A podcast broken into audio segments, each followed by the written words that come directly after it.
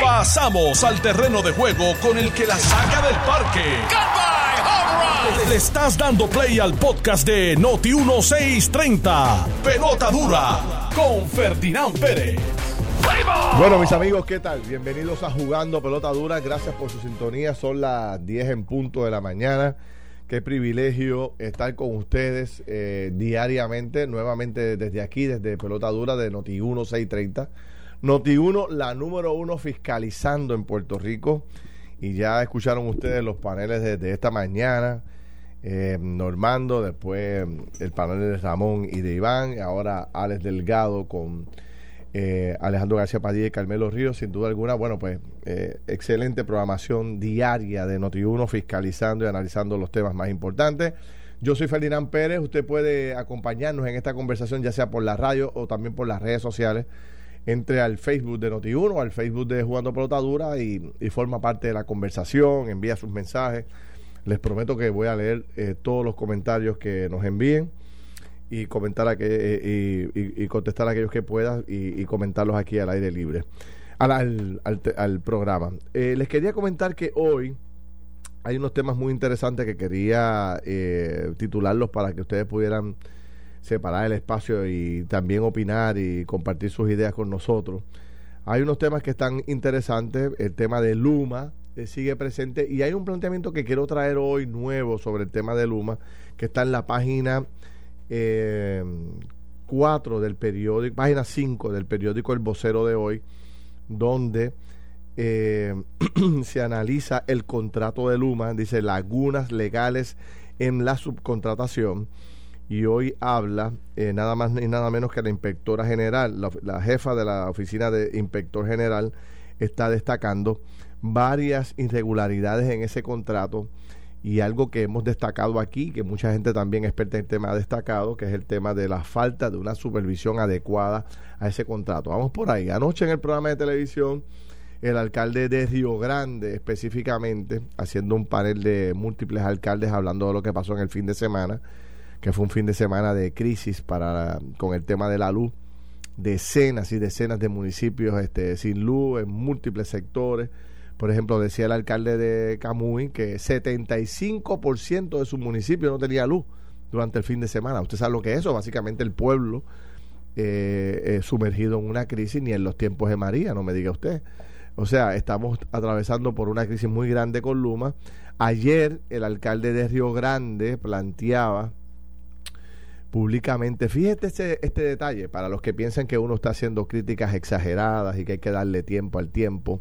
Fíjese lo que ocurre con el tema de, de Luma. Ayer el alcalde de Río Grande eh, planteó lo siguiente. Eh, estuvo el fin de semana con cerca de un 50% sin luz en su municipio. Se ha convertido en la norma y él plantea lo siguiente. En Río Grande se van a construir, ya hay planificado construir cinco nuevos hoteles. Y yo dije, wow, qué bueno, aleluya, qué chévere. 2.500 nuevas habitaciones de hotel, señores. Esto es un, un logro extraordinario que podamos, ¿verdad?, tener este crecimiento tan importante. Pero cuando eh, lo sigo escuchando, lo que plantea él es que no hay ninguna coordinación con el municipio para saber si se está construyendo o se va a construir alguna nueva planta de energía en la zona para que pueda proveerle la energía a todo estos a todos estos hoteles, a todas estas habitaciones que se van a construir. Va a haber una, una demanda gigantesca de energía en esa zona. Ahora mismo lo que se produce no da. Entonces, ¿cómo le vamos a hacer para estos nuevos hoteles? Nadie le ha dicho nada, nadie lo ha llamado. Él consulta, pregunta, nadie tiene planes de nada. Bueno, pues eso es lo que se plantea con el tema de energía. Vamos a hablar de eso un poco más adelante y más ampliamente.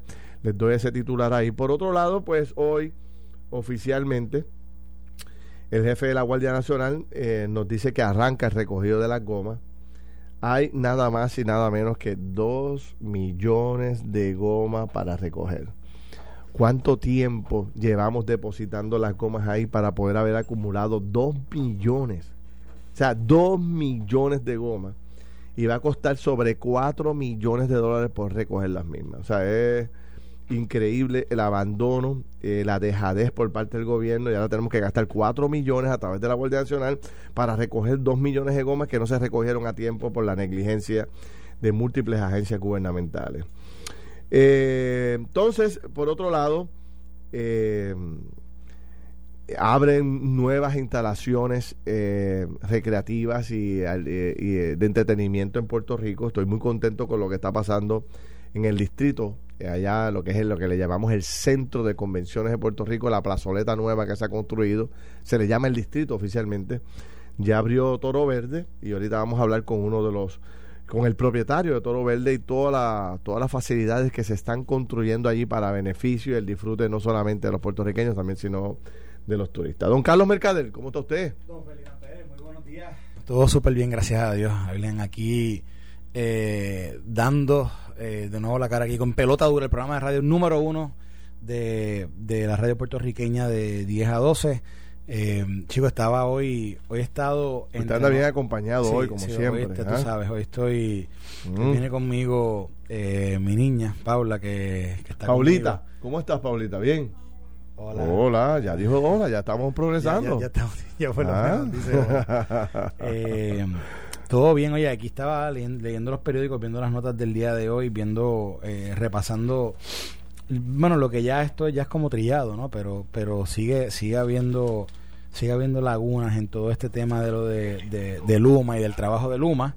eh, más también estaba viendo, ¿verdad? Todo este, todo este repunte que hablan del, de la variante Delta del COVID, que, que aunque, ¿verdad? Yo creo que se, siento que, que hay control en cómo es que que se está llevando a cabo todo este proceso de la vacunación. Eh, creo que hay muchas medidas que se mantienen aún con las recomendaciones que hay, pero no, no deja de preocuparme porque he visto alguna, algunos aumentos en otros lugares, no necesariamente aquí en Puerto Rico, pero y también obviamente el periódico de hoy habla un poco sobre, sobre cómo se, sobre cómo ese contagio se ha ido regando de, esa variante Delta y entre las personas no vacunadas y obviamente pues esa parte como que me causa un poquito de, preocupación. te voy a decir exactamente, ese es un tema que lo tenía aquí presente. Esta es la página 8 del periódico de hoy. De, o sea, de 18 casos diarios a 104 casos. Sí. Este, esto no ha terminado, señores, la pandemia, tenemos que protegernos, la gente tiene que utilizar, ¿verdad? Este, Protegerse y vacunarse. Y vacunarse ahí la sacaste del parque, va a curarse sobre todo, tú sabes. Este, así que, bueno, esperamos que la gente eh, en estos esfuerzos que se están haciendo en los últimos días, eh, pues este rindan fruto. Ya básicamente pues está adjudicado de que se va a pagar por, por a los jóvenes para que se vacunen. Anoche tuvimos al alcalde de Camuy, que va a ser el primero en hacerlo, de 12 años a 18 años se le va a estar dando 100 pesitos, una especie de tarjeta de... como una tarjeta esta ATH, tú sabes que los muchachos van con esos 100 pesitos y poder hacer y poder hacer cosas eh, con ellas, así que veremos a ver este cómo esto ayuda a, a, crecer la cantidad de personas que necesitamos que se vacunen lo antes posible. Correcto.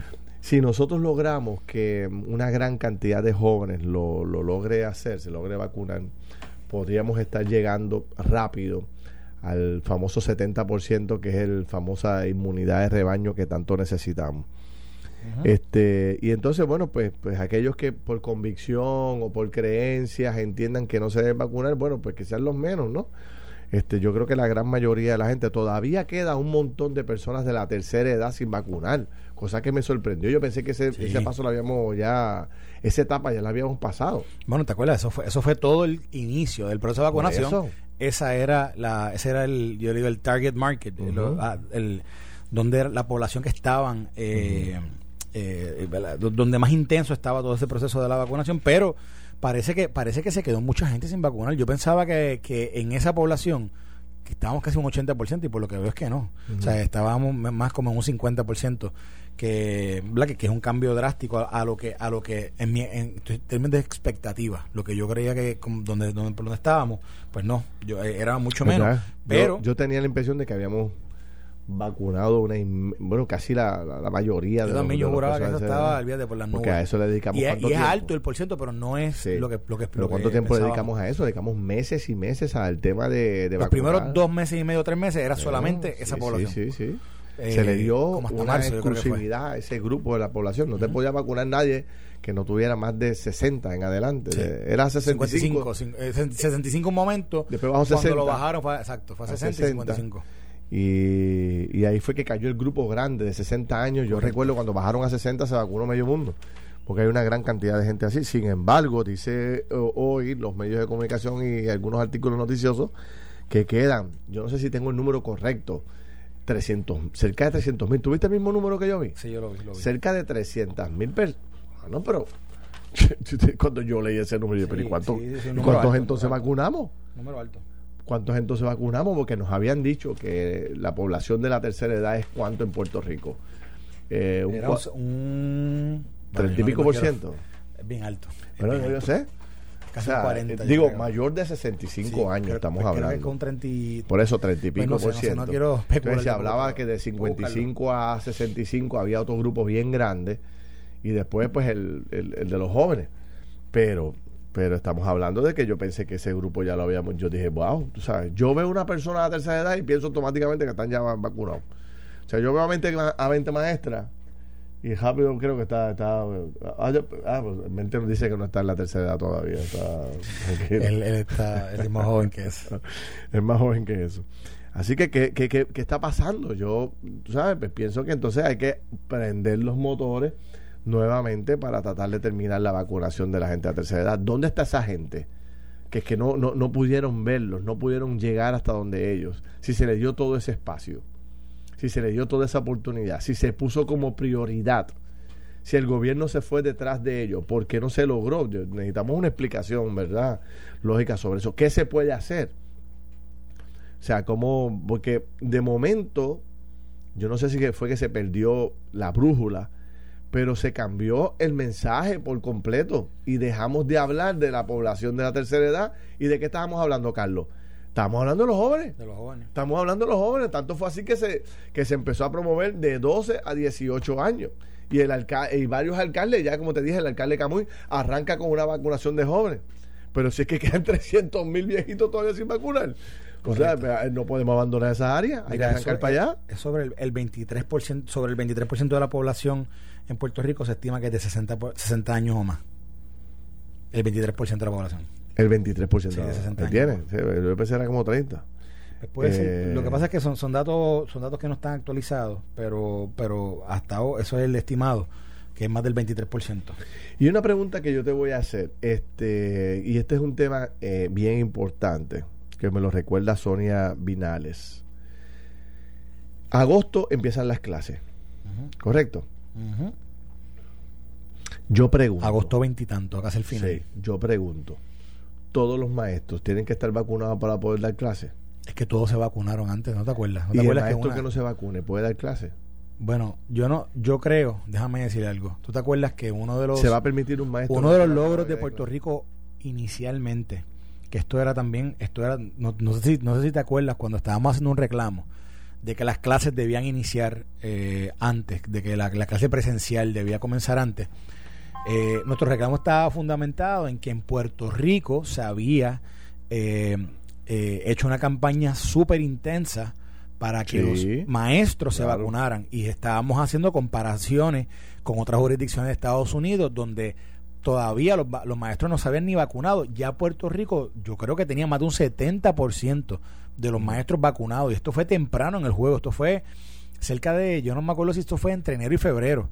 Y tendría que de nuevo ir, para atrás a, a, los reportes periodísticos, pero no sé si, no sé si te, acuerdas de que en esta discusión que tú y yo tuvimos en esa época, hace cuatro meses, cinco meses atrás, ya aquí en Puerto Rico había casi un 70% de esos maestros vacunados.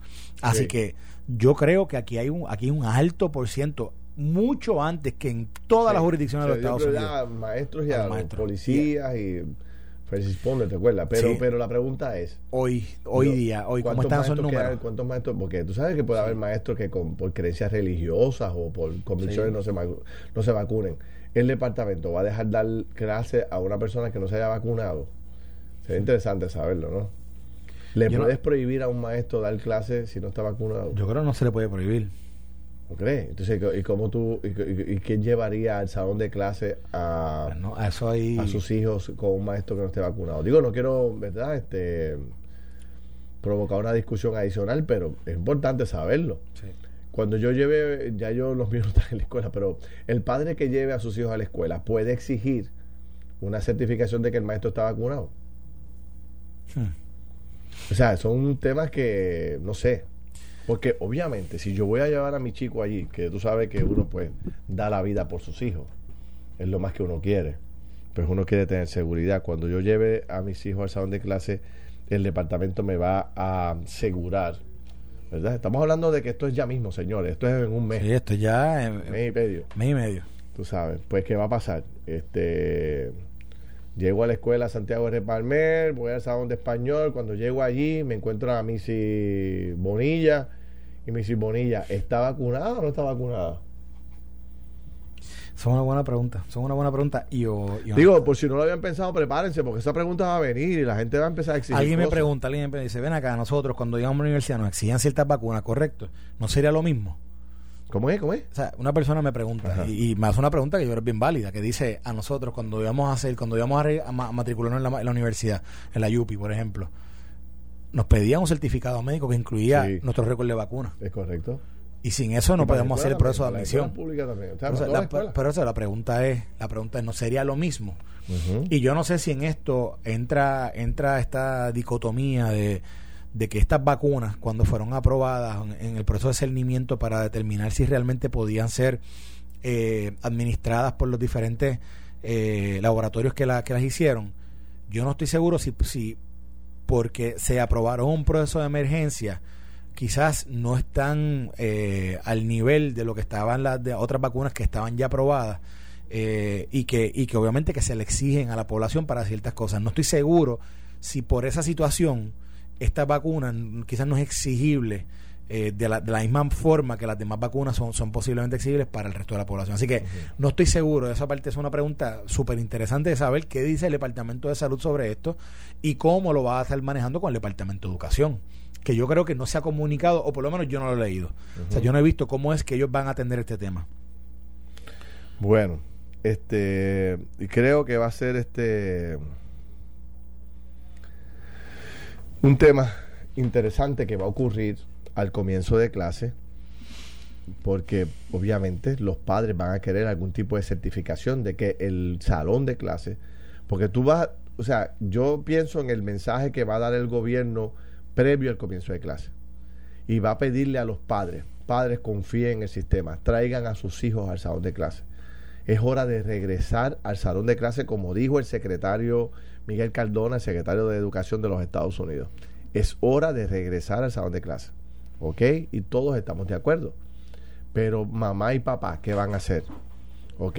Yo voy a llevar a mi hijo para allá, pero Miss Bonilla está vacunada los demás eh, maestros están vacunados. ¿Cómo es el proceso de higiene dentro del salón? O sea, para tú llevar a Paulita al salón, tú te vas a, tú vas a asegurarte de 20 cosas, Carlos Mercader. Correcto. ¿Ah? Bueno, déjame decirte algo. Paula, que está aquí conmigo ahora, Paula está, yendo presencial a la escuela eh, en Virginia. Y Paula está yendo presencial a la escuela desde septiembre del año pasado. O sea, y ella allí lo que, o sea, eh, en la escuela de ella, la escuela de Paula, lo que hizo fue que estableció unos protocolos de, de COVID desde el, desde el inicio y sus maestras no estaban vacunadas. No. No, no estaban vacunadas, y, pero, pero obviamente tenían unos protocolos que los, ex, que los seguían ¿verdad? bien estrictamente. Ellos establecieron una, una, unas medidas de, de seguridad dentro del salón de clase, establecieron todos unos protocolos de cómo era que los niños iban al baño, cómo era que los niños interactuaban en el recreo, cómo era que los niños, por ejemplo, Paula tenía un quiz, Paula anterior a la pandemia, ella tenía lo que le llaman allá un extended day, que venían que después de las 3 de la tarde, ella tenía de 3 a 6 un estudio, como le llaman, como grupos de estudio, que donde daban este tutoría. Es, ese, ese horario de 3 a 6 se eliminó allá en la escuela de ella donde, donde ella está Y básicamente lo que hacían era que ya desde las 3 en adelante había, que tomar otras medidas, ¿verdad? Para que ella pudiera tener esa tutoría o ese, o ese servicio eh, eh, especializado para, para tomar esas clases. Pero, este digo, eh, siempre ha sido un issue que yo traía aquí a colación. Ella está presencial el de septiembre del año pasado y con maestros que no estaban vacunados. Otro detalle, las universidades empiezan ahora en agosto también, presencial. Mira, aquí hay un artículo que del licenciado Jaime Sanabria que, que me que dice, mira lo que dice él cuando le preguntan de si es eh, obligatorio en el trabajo exigir la vacuna. Y mira lo que le dice, hay mucho desconocimiento sobre qué derechos tiene una empresa y qué derechos tienen los empleados de esa empresa sobre el tema de las vacunas. Desde el punto de vista legal, los patronos deben saber que a la pregunta de si pueden obligar o no a un empleado para que se vacune, la respuesta es que no es claro ni categórico va a depender de la industria y del concepto. Al mismo tiempo, los empleados deben saber que todos tienen unos derechos y unas protecciones contra un patrono que quiera obligarlos a vacunarse. Mira. O sea, que, que de nuevo, esto es un tema... Vamos a olvidarnos este tema. un tema candente. No, olvídate este tema. Mira lo que dice Carmen Griselli. Carmen Griselli dice, Dios, y entonces ya tú sabes que enfatiza en Dios, no joroben más. Ya esto es normal. Preocupación y ya. Pues está bien, no nos preocupamos más nada. Vamos a la pausa. No hablemos más de esto porque la verdad que estamos exagerando. Todo está perfectamente normal y no hay ninguna necesidad de hacer nada, según Carmen Grisela. Estás escuchando el podcast de Pelota Dura, en Noti1 con Ferdinand Pérez. Bueno, mis amigos, seguimos aquí jugando pelota dura. Son las diez y media de la mañana. Carlos Mercader, yo soy Ferdinand Pérez, estamos aquí analizando múltiples temas. Oye, Ferdi, es que se me quedó en el tema anterior que, está, que, lo planteamos como duda, pero parece que pues, la mente nos está fallando, pero, pero quizás esto lo discutimos anteriormente y no, nos acordábamos. Me dicen, me dicen varias personas, no una sola persona, varias personas que en entre diciembre, enero y febrero se, se, se procuró vacunar a todos los maestros. Así que según los datos eh, oficiales, todos los maestros están vacunados. bueno. Entonces dice que cuando el protocolo que se implementó en las escuelas cuando reabrieron eh, temporariamente, que abrieron como por un como por el espacio de un mes, dice que se que se estableció un protocolo nuevo que corrió con éxito y que y que básicamente todos los maestros que estuvieron en ese momento estaban todos vacunados. Así que yo yo sí recuerdo que en aquel momento Puerto Rico había hecho algo que no habían hecho otras jurisdicciones y era que habían puesto como prioridad a los maestros. Por eso era también uno de mis argumentos de que el departamento tenía que abrir en aquel momento rápido. Pero todo, ahora me, me, me, certifican dos fuentes distintas que en efecto todos los maestros se vacunaron. Así que. Pues qué bueno, tremenda noticia que todos los maestros estén vacunados. Mira, hoy todos los periódicos recogen un tema que me parece que es importante también dejarlo saber. Vamos a entrar al tema político. Dice hoy el periódico Nuevo Día y también el periódico El Vocero, cabilderos por la estadidad no tendrán ningún límite de ingresos privados. La directora de Prafa, Carmen Feliciano, indicó que la nueva delegación congresional deberá evitar conflictos de intereses, dice ella. Pero al mismo tiempo, contrario a lo que ocurre con los legisladores de la isla, la Administración de, de Asuntos Federales en Puerto Rico no pondrá límites en los ingresos del sector privado que los funcionarios electos por la, por, para cabildear por la estadidad puedan obtener. O sea, vamos a analizar esto. Esto es, esto es casi novel en Puerto Rico. Es novel. es novel. es novel, completamente. Bueno, acuérdate que esta figura de delegado es novel. Es novel. Ok, vamos a entrar al detalle. Si usted es funcionario público, usted tiene que por obligación, por ley, vivir de su ingreso de funcionario público.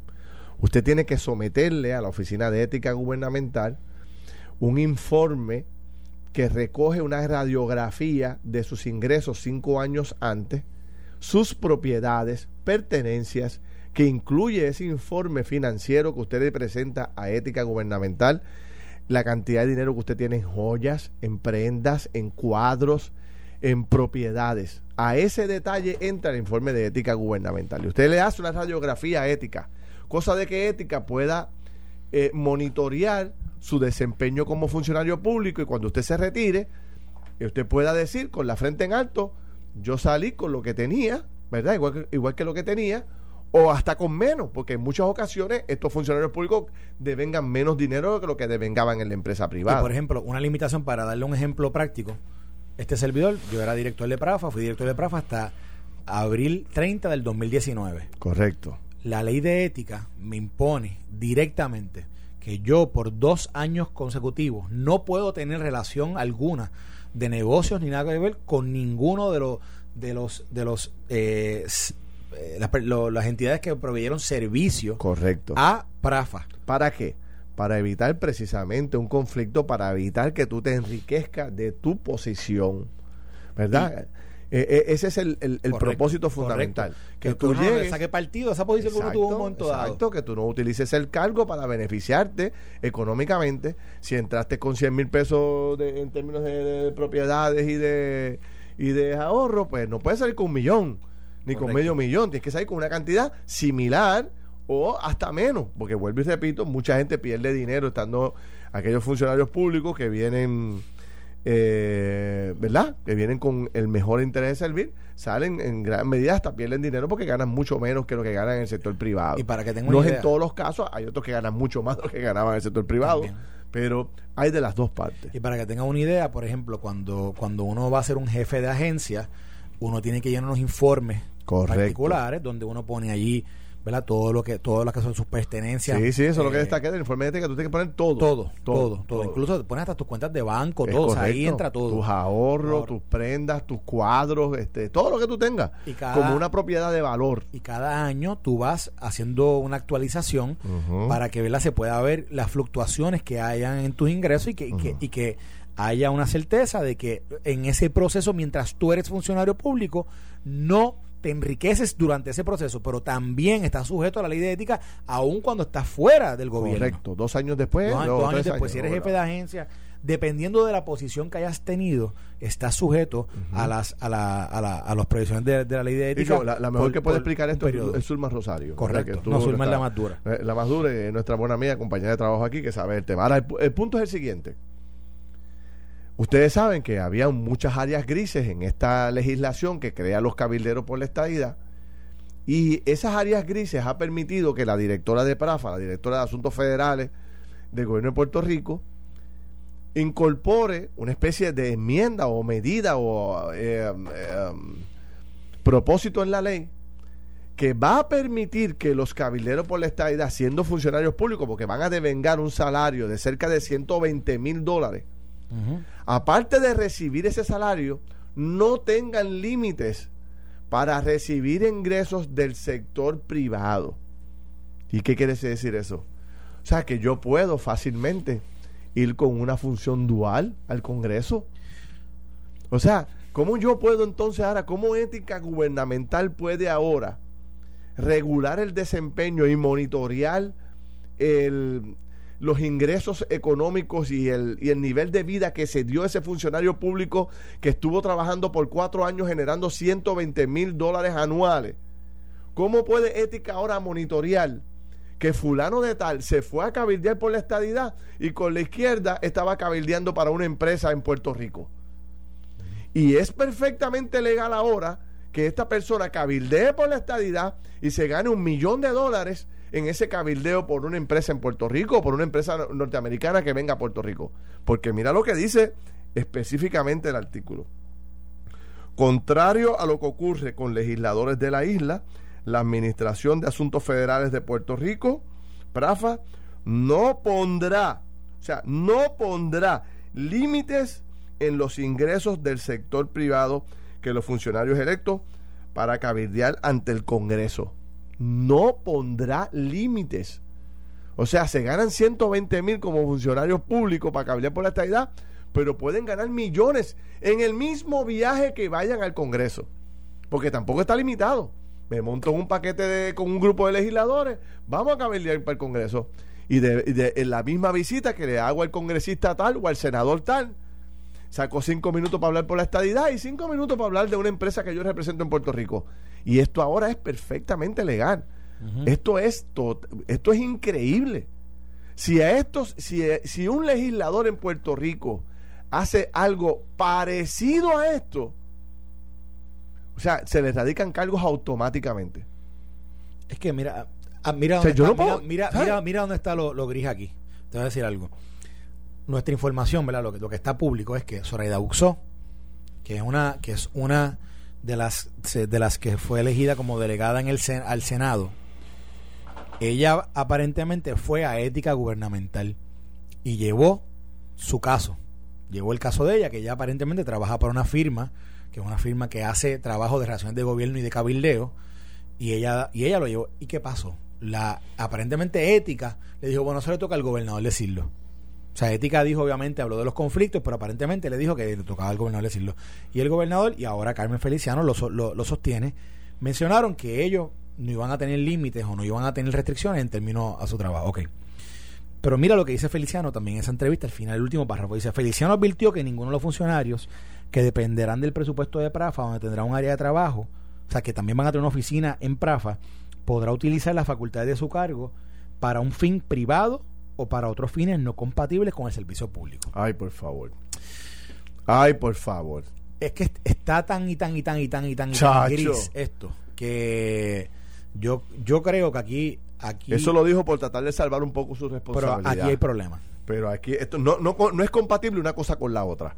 ¿Cómo es que yo no tengo límites para poder recibir ingresos del sector privado en, en, todo lo que yo haga como cabildero allá en el Congreso sin embargo, no puedo cabildear en favor de asuntos personales. Pero eh, eh, es un conflicto brutal. O sea, cojamos el ejemplo del funcionario más fiscalizado en Puerto Rico, que es el legislador. Si un legislador hoy, vamos, vamos a el siguiente ejemplo, preside la comisión de vivienda y va donde un desarrollador o hace una reunión o va donde X empresa a hablar sobre una legislación que tiene que ver con vivienda una legislación que tiene el propósito de aumentar, por ejemplo, aumentar los costos del salario de los trabajadores de la construcción. Y va donde ese empresario y empieza a, analizar la legislación. Punto aquí, quítale esta coma, añádele esto, que esto es bueno para el proceso de legislación. Y al mismo tiempo, cuando termina de hacer eso, le dice, oye, mira, yo tengo unas maquinitas unas más, tengo unos Digel y tengo este, ¿cómo se llaman estas máquinas? Y qué sé yo, este, unos loaders y todo, esto. oye, un D6, un D9. Un D6, un D9. Oye, este, chico, eh, alquílame las maquinitas, mano, y yo te acá, ah. Entonces que no me digas tú a mí que por menos que eso han metido preso a gente aquí en Puerto Rico por montones. Ese ha sido uno de los grandes conflictos del legislador en tiempos pasados y en muchas ocasiones en tiempos presentes un, salgamos del legislador, un jefe de agencia, que se ganan hasta mucho menos que lo que se va a ganar un congresista, 75 mil, 80 mil, 100 mil dólares. Eh, dirige, este, qué sé yo, eh, recreación y deporte, por dar un ejemplo. Y entonces por la izquierda promueve sus campamentos privados de deporte con fondos públicos. Pues obviamente tiene un conflicto inmenso. No lo puede hacer. Es antiético podría ir preso como han ido otros funcionarios públicos. Entonces tú me dices que en medio de todo esto, de lo que, mira, porque en Puerto Rico se ha hasta sobre legislado sobre este tema. O sea, aquí ha habido tantos casos de corrupción que aquí se le tiene que pedir permiso para todo, a ética, a contralor, a justicia, etcétera, porque hay un monitoreo intenso, la oficina de ética de eh, fiscal especial independiente sobre el funcionario público, precisamente para evitar el conflicto, para evitar este conflicto de intereses y que el legislador se enriquezca de su cargo, o el funcionario público, o el alcalde. Entonces ahora abrimos esta enorme puerta para este exclusivo grupo de funcionarios que se va a ganar 120 mil. Totalmente inaceptable. El primero que debería levantar eso debería ser el propio gobernador, que fue secretario de justicia de Puerto Rico. Los propios legisladores del Partido Nuevo Progresista, del Partido Popular, todos deberían levantar bandera sobre el particular. Y, más, más, es que mira, mira donde yo veo aquí hasta el, el, problema. En la medida en que tú comienzas a recibir los, los, los 90 mil dólares de salario, con la posibilidad de que sean 30 mil dólares más eh, por, por, los, eh, por los gastos que tú puedas incurrir con, en tu función, tú te conviertes en un funcionario público. Exactamente. Y eso, eso. o sea, tú eres un funcionario público electo, porque fuiste electo. Dejaste de ser un cabildero, eres un, funcionario, público, Y estás, y estás sujeto, por, por definición, ¿verdad?, a todo aquello de lo que está sujeto cualquier otro funcionario público. que incluyendo, si tú quieres hacer una comparativa en este caso con otros funcionarios electos, pues sería a los de la Asamblea Legislativa en Puerto Rico, si quiere, o, o mira, vamos a preguntar si Jennifer González puede se puede también eh, hacer todo el dinero que quiera en la empresa privada. Exacto, el mismo, el mismo, el mismo, el mismo pues, ejemplo. O sea, si tú quieres, aquí hay un congresista. Aquí hay dos ejemplos de los cuales utilizar, o, o tres. Uno, puedes mirar a la Asamblea Legislativa local y puedes ver eh, el reglamento ético que, al cual ellos se tienen que circunscribir y particularmente a todo lo que tiene que ver con el tema de los ingresos que puedan generar. Eso uno. Dos, pueden ver a la comisionada residente o a un congresista, como es visto un congresista una vez entra en el proceso ¿verdad? De, de, legislar dentro del Congreso. O tres, a un funcionario público, un jefe de agencia, o, ¿verdad? o a alguien a ese nivel, un subdirector de una agencia, que a, qué está, su, a qué está eh, circunscrito esa persona. Esos son los tres ejemplos a los cuales tú puedes aplicarle aquí y yo te aseguro que en ninguno de ellos se les permite no tener límites de ingresos privados a la misma vez que están cobrando un salario público. Mira, Carlos, a, mí, a mí esto me hace pensar en esta famosa frase de Carlos Díaz Olivo y de tantos otros PNP serios que conozco, donde dicen que el peor enemigo de la estadidad es el propio PNP. O sea, como un instrumento que se selecciona, que se crea para buscar la estadidad, el fin ulterior más importante, la razón de ser del PNP, es conseguir la estadidad. Entonces, crean esto en contra de medio mundo en el país, sacan la legislación, la aprueban. Y entonces, una vez creado el monstruo y creado el proyecto, ahora van a permitir que este proyecto, o sea, ya esto está hecho canto. Primero por los escándalos de Ricky con el domicilio. Segundo, los escándalos por los salarios. Y ahora con esta, esta liberación en las regulaciones de ética gubernamental y de todas las instrumentalidades sobre el proceso de los ingresos que pueden hacer recibir estos funcionarios. O sea, esto no era para buscar la estadidad, o esto es para enriquecerse. ¿Cuál de las dos, hermano? Si usted de verdad quería trabajar por la estadidad, pues mira, meta mano, vaya y búsquela, derecho absoluto tiene. Y los procesos, los procesos este plebiscitarios los han ganado en Puerto Rico en ley. Yo, contrario a lo que dicen los populares o dicen otros, los ganaron en ley, como el que se ganó la última vez. Eso es lo que hay. Votaron más estadistas que cualquier otro grupo de personas en ese proceso. Pejón honre el voto del, del estadista con una legislación que de verdad se sientan orgullosos los estadistas en Puerto Rico. Pero esto lo que va a provocar son cuatro escándalos, va a, desacreditar el concepto. Tan, pronto, tan pronto un congresista de esto. Yo creo que aquí hay una oportunidad para ellos. Y te voy a explicar cuál es.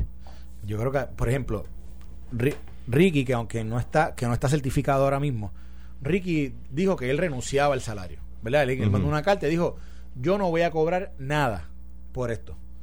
Ahora, la pregunta que yo hago es la siguiente. La pregunta que yo hago es, el, este, la pregunta que yo hago es, ¿puede eh, más allá, o sea, puede ahora los delegados decir, yo renuncio a esto?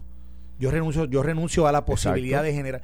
Yo creo que yo creo que sería ahora, le corresponde a ellos decir, ¿saben una cosa? Los 120 mil dólares, más que suficiente. Lo mismo que dijo Ricky, que no iba a revengar ingresos. Pues que vengan los delegados ahora y lo pueden hacer con eso. Que lo digan. Porque mira, para una persona que hace que hace la función que, se ha dicho ya públicamente que hace Zoraida Buxo pero que, que esto es súper difícil esto es una enmienda para beneficiarla a ella no sé. Bueno, no sé pero evidentemente ella fue la que llevó el caso a ética.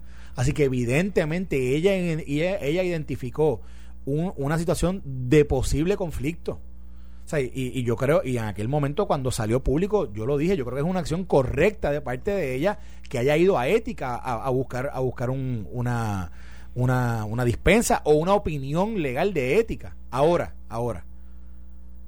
Y esto, y que lo, ¿verdad? Que lo diga las personas que saben este, de estos procesos, pero yo estoy seguro que es que cualquiera que vea el trabajo de que, que, hace una persona que trabaja en relaciones de gobierno, que trabaja en, en, funciones de cabileo, va a ver bien, bien complicado no identificar una situación de conflicto con el trabajo que ellos van a estar haciendo acá. Yo te digo, yo, esto no tiene ninguna, esto no hay ninguna necesidad para esto no hay ninguna justificación para esto. Yo no sé cómo Pierluisi puede permitir esto, ni el propio liderato del PNP. Aquí debería salir Tomás Rivera Chat, toda esta gente que toda la vida ha combatido, que la gente se enriquezca con su con las posiciones así dentro de la palma, entonces, qué sé yo, los lo, más vocales. Carmelo Río, toda esta gente deben salir. Los propios alcaldes, mire. O sea, ¿cuánta gente? Oye, cogete el ejemplo de Doña Miriam. Cojamos el ejemplo de Doña Miriam, que lleva toda una vida cabildeando en el Congreso sin pedir un peso a cambio. Entonces los que vienen a sustituir a Doña Miriam, la nueva generación de cabilderos, hay que pagarle 120 mil dólares, más al mismo tiempo permitirle que tengan derecho a conseguir todos los contratos que quieran y recibir todo el dinero que quieran como el, con el cargo de funcionario público. Chacho, Doña Miriam tiene que, es más, vamos a conseguirla. Ella tiene que estar súper indignada. Los Orlando Pargas de la vida, que toda la vida han sido los cabilderos de la estadidad sin un peso a cambio. Todo por el ideal. Don Hernán Padilla, que lo entrevisté anoche en el programa. mira lo que yo voy a plantear. En un momento. Por favor, tú una falta de respeto a la gente seria que toda la vida ha trabajado por la estadidad. Como, como su ideal, como su gran misión, y yo eso lo respeto. Pero esto la verdad que no tiene nombre, yo te lo digo con toda honestidad, esto no tiene nombre. Esto es algo novel. Yo no sé qué dijo el director de ética, voy a buscar la, reacción de él aquí a ver qué él dice, pero... Bueno, bueno ella dice, o sea, eh, la misma Carmen Feliciano, que tengo que decir que es una persona súper profesional. Yo la conoce, yo la conozco. Tú lo yo lo creo. Yo lo conozco. Ella, ella lleva muchos años en Washington D.C., lleva muchos años en el Congreso. Entonces, mira lo que dice ella. Dice, yo creo que yo creo que tú leíste esta parte, dice que el código de ética no incluye una directriz o limitación en cuanto al porcentaje de ingresos de otra fuente. Eh, y dice, pero dice más abajo, de que me perdí ahora, que ya dice aquí en una parte, en el caso de los senadores, ella habla de una parte que dice que ellos están sujetos a la ley de ética. Si mira esto. Ah, porque míralo aquí, ok, ok. Que esto fue lo que se salió reportado la semana pasada. Dice aquí el reportero, dice, por entender que no representan conflictos de intereses, Feliciano dio la semana pasada el visto bueno a que Boxó siga a cargo de dos corporaciones que preside. Una administra centros de cuidado de propiedad de su madre y otra desde la cual ha manejado asuntos de la empresa familiar. Fíjate que no plantean que, que no plantean el trabajo que por lo menos que, que, que parece que la licenciada Buxo tenía anteriormente eh, eh, dentro, de, dentro de una firma de relaciones de gobierno. pero, pero lo que sí plantea es que están sujetos a la ley de ética. Si están sujetos a la ley de ética, pues entonces cada acción que ellos tomen y cada ingreso que ellos vayan a generar de la forma privada, ellos van a tener que reportarlo dentro, dentro de, dentro de lo que es eh, ética gubernamental y van a tener que tener un visto bueno, de lo contrario se exponen a multas y se exponen a multas y bueno y y sabrá Dios que otras investigaciones puedan surgir si en el función en llevando a cabo la función que a la, cual han sido asignados ellos no reportan cada uno de esos ingresos adicionales a esos 120 mil dólares que pueden estar generando eh, por, la vía privada. Así que es un issue, aquí un asunto definitivamente que, que yo creo que ética va a tener que llevar un, un, rol proactivo más allá de más allá de yo creo que va a tener que exigirle como esto es una figura novel como tú decías ahorita Ferdinand van a tener que exigirle algunos reportes particulares a ellos o distintos a los que se le exigen a otra gente porque si tienen si tienen esta, o, no tienen esta limitación de, de, ingresos que puedan generar a través de, de, por, por el lado privado evidentemente ética va a tener que poner el ojo sobre esto de una forma mucho más agresiva, mucho más proactiva que como lo hace en otros casos. Dice el director de ética, Luis Pérez, el director de ética, dice en uno de los párrafos que escribe en el periódico, dice, y cito, en el caso de los funcionarios electos, recuerdo un alcalde que quería atender pacientes y se le dijo que no podía recibir pacientes en la alcaldía. Mira qué clase de pantalones. Un alcalde que quería, un médico que quería recibir pacientes en la alcaldía. La jornada de los funcionarios electos en eh, es variada, pero en cuanto a salarios o topes, la oficina no entra en ese particular. Lo que velamos, y aquí es que entra lo importante, lo que velamos es que no utilicen su tiempo público para gestiones privadas. ¿O sabes? Tú no puedes entonces, eso es lo que se le está permitiendo aquí al generar ingresos privados sin límite, porque entonces en ese viaje a Washington yo puedo hacer 20 cosas y eso no es compatible con lo que dice el director de ética. A mí me encantaría saber cómo se va a, manejar este asunto. Yo creo que, no sé, me parece algo que es totalmente innecesario. Y como tú dices, si esto es Zoraida, si la única que es cabildera oficial es, es Zoraida Buchó, bueno, pues se le ha dado una puerta a ella y no sé a cuántos más. Espérate, espérate, Que yo sepa, Melinda no lo es. Mira lo que, yo sepa, Mayita no lo es. Mira lo que dice el reporte. No conozco a, ¿cómo se llama? A, Fortuño. Roberto Lefran Fortuño. Roberto Lefran Fortuño, no, sé, ¿verdad?, qué hace en términos profesionales. No, no, es nada, nada que ver la, con La otra eh, licenciada tampoco, este... Elizabeth Torres. Elizabeth Torres, no sé, ¿verdad? Si ella... Creo que, creo que viene del mundo de la, de la Ricardo Rosselló no, no se dedica a eso tampoco. Y, ya renunció a, y ya renunció a, sus ingresos. o sea que la única que queda es ella. Pero ella, deberá aclararlo, ¿no? Sí. Obviamente, yo creo que todo lo que levanta aquí la sospecha, Ferdinand, es que Zoraida Buxón no acudió a la juramentación el día que juramentaron, eh, que juramentó Melinda y, y Roberto Lefran Fortuño y Elizabeth Torres. Y aparentemente, cuando no fue, se estableció que era porque estaba esperando que le contestaran de parte de ética gubernamental.